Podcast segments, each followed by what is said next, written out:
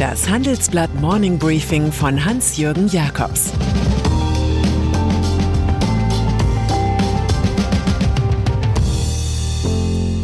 Guten Morgen allerseits. Heute ist Donnerstag, der 22. April, und das sind heute unsere Themen. Alarmismus vor dem neuen Covid-Gesetz. Mario Draghis großer Plan für Italien. Andreas Scheuer ist mit dem Radl da. Alarmismus. Ärztliche Kritik an der Corona-Politik ist sehr selten. Schließlich hängen die Kliniken von staatlichen Geldern und Gesetzen ab. Umso überraschender der Vorstoß von Thomas Hermann Fossa, Chefarzt der Lungenklinik Bethanien. Der Alarmismus der Deutschen Interdisziplinären Vereinigung für Intensiv- und Notfallmedizin DIVI bezüglich eines unmittelbar bevorstehenden Supernotstands auf den Intensivstationen sei unverantwortlich. Weiter sagt er der Bild-Zeitung, nicht mal ein Viertel der 22.000 Intensivbetten in Deutschland sind mit Covid-19-Patienten belegt. Offensichtlich ist die Lage im Land viel differenzierter, als es Divi-Vertreter und die Bundespolitik darstellen. Dazu passen Informationen, wonach 10 bis 15 Prozent der Intensivpatienten zwar Covid haben, aber wegen anderer gravierender Probleme wie zum Beispiel Herzinfarkt auf Stationen liegen. Infektionsschutzgesetz. Ungeachtet solcher Relativierungen kommt die Verschärfung des Gesetzes heute in den Bundesrat. Im Bundestag ist es nach heftigen Debatten verabschiedet worden, zu einem Zeitpunkt, an dem 20 Prozent der Deutschen geimpft sind. Ab dieser Quote hat sich in Großbritannien das Problem auf den Intensivstationen langsam verkleinert.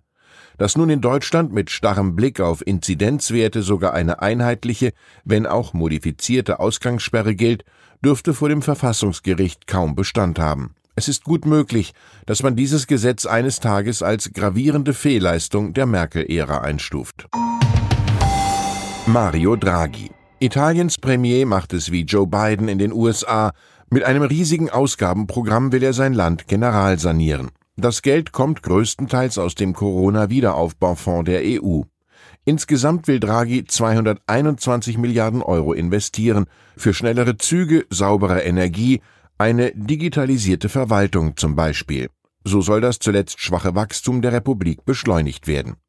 Der frühere Präsident der Europäischen Zentralbank EZB bringt den Plan bis zum Ende der Woche durchs Kabinett und in der nächsten Woche ins Parlament. Auch ist in Planung, das umständliche Rechtssystem des Landes zu reformieren. Geld. Wer darüber verfügt, kann sich etwas leisten. Wer noch mehr Geld hat, kann sich sogar exotische Wünsche erfüllen. Aber wer richtig viel Geld hat, hat ein gigantisches Problem. Die Bank verlangt Strafzinsen. Manche Finanzinstitute empfinden Guthaben der früher begehrten Privatkunden inzwischen als Belastung, da sie selbst der EZB für überschüssige Liquidität negative Zinsen überweisen müssen.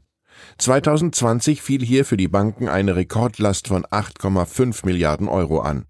Die Pandemie verschärft die Lage, weil viele Bürger ihren Verbrauch drosseln. Immerhin sind die Guthaben auf Giro- und Sparkonten im vergangenen Jahr um 585 Milliarden gestiegen. Bert Rürup. Mit der oft gebrauchten Metapher von den westlichen Werten beschäftigt sich der Handelsblatt-Chefökonom im Gastkommentar. Gemeint ist ein ideelles Gegengewicht zur Diktatur und Autokratie, also zu China, Russland und der Türkei. Ein positiver Gegenpol mit Demokratie, Rechtsstaat, Gewaltenteilung, Meinungs- und Pressefreiheit sowie Menschenwürde. Rürup verweist darauf, dass der europäische Imperialismus bis weit ins 20. Jahrhundert hinein eine ganz andere Sprache gesprochen hätte. Westliche Werte, die USA seien unter Donald Trump als Fackelträger der Freiheit genauso unmöglich geworden wie Ungarn und Polen in Europa.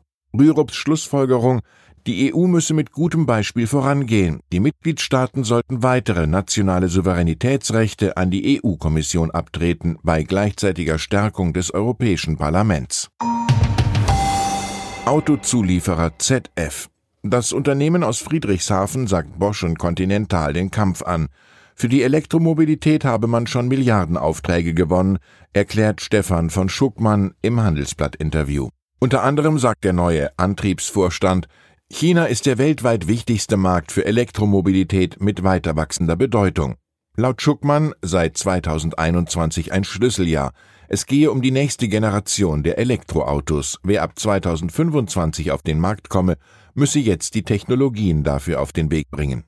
Und dann ist da noch Deutschlands glückloser Verkehrsminister Andreas Scheuer. Gegen Ende der Amtszeit sucht der Mann aus Passau nach positiven Schlagzeilen und wurde fündig. Nun will der CSU-Politiker ein Verkehrsmittel fördern, das bei den Grünen hoch im Kurs steht, das Fahrrad. Scheuer brachte jetzt den Nationalen Radverkehrsplan 3.0 durchs Kabinett, der zwar recht vage ist und keine konkreten Summen benennt, aber eine Botschaft hat. Das Fahrrad hat künftig Vorfahrt. Radler bekommen in der Stadt und auf dem Land mehr Platz, auch zu Lasten der Autos. Die langfristige Finanzierung ist zwar nicht gesichert und es wirkt alles in allem wie eine PR-Rundfahrt für den Minister, Lob vom Allgemeinen Deutschen Fahrradclub gibt es dennoch. Das sei eine kleine Revolution. Ich wünsche Ihnen einen trittsicheren Tag. Es grüßt Sie herzlich Ihr Hans-Jürgen Jakobs. Das war das Handelsblatt Morning Briefing von Hans-Jürgen Jakobs, gesprochen von Peter Hofmann.